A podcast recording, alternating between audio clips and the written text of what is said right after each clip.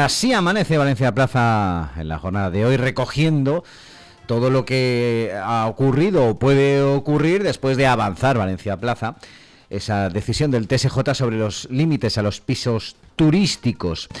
La puesta en marcha de limitaciones a los pisos turísticos sin una justificación suficiente en el casco histórico de Valencia llevó al Supremo, al Supremo, perdón, al Tribunal Superior de Justicia a eliminar buena parte de esas restricciones incluidas en el Plan Especial de Ciudad Bella. Resolución judicial que ha puesto en guardia al consistorio, que prevé rearmar otro plan especial que tramita, el del Cabañal Cañamelar, para evitar sustos judiciales similares en esta materia. El TSJ ya ha dicho que ha anulado varios apartados restrictivos, arguyendo que el ayuntamiento no había expuesto en el plan unos argumentos sólidos. Consideraciones que, insisto, van a tener eh, repercusión en el plan del Cabañal Cañamelar. En principio se trata de, eh, según eh, la Concejalía de Urbanismo, se van a apuntalar los argumentos y pruebas expuestos en el plan para evitar el éxito judicial de posibles recursos.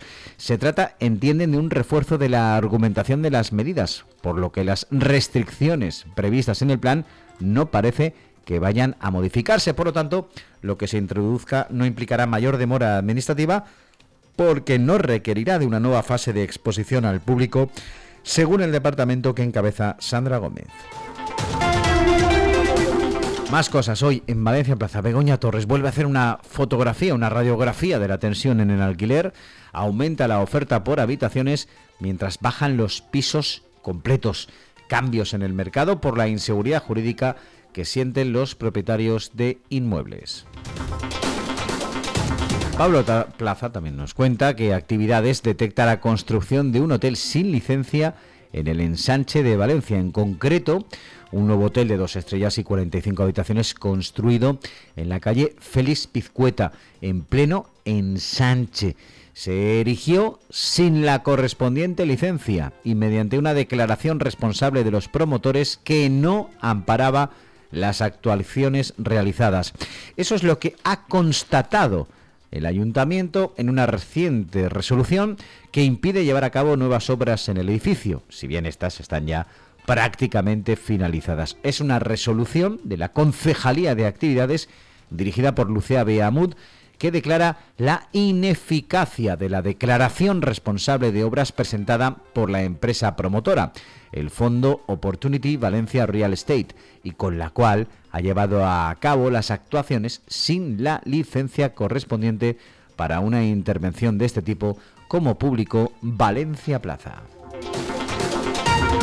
Marta Gozalvo nos cuenta que la comunidad valenciana ganará un senador territorial por el aumento de población. A partir de junio tendrá seis representantes en la Cámara Alta. También se recoge una información de ayer. El sindicato Comisiones Obreras inicia el proceso de negociación de un expediente de regulación de empleo para adelgazar su estructura interna tras una década de pérdidas y una deuda de 2 millones y medio de euros, un desequilibrio económico que según reconocen se ha agudizado por la subida del IPC.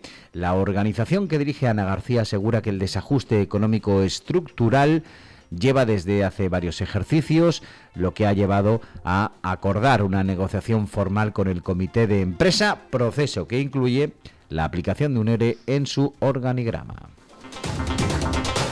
Más cosas, los funcionarios valencianos cobrarán la subida salarial del 1,5% en la nómina de diciembre, lo cuenta Marta Gozalvo. La medida supone 140, casi 141 millones de euros. Y David Martínez y Melody Simón nos cuenta que el Consejo trabaja en una solución permanente a las tensiones financieras de las universidades. El coste de las nóminas retrasa la elaboración de los presupuestos de los centros.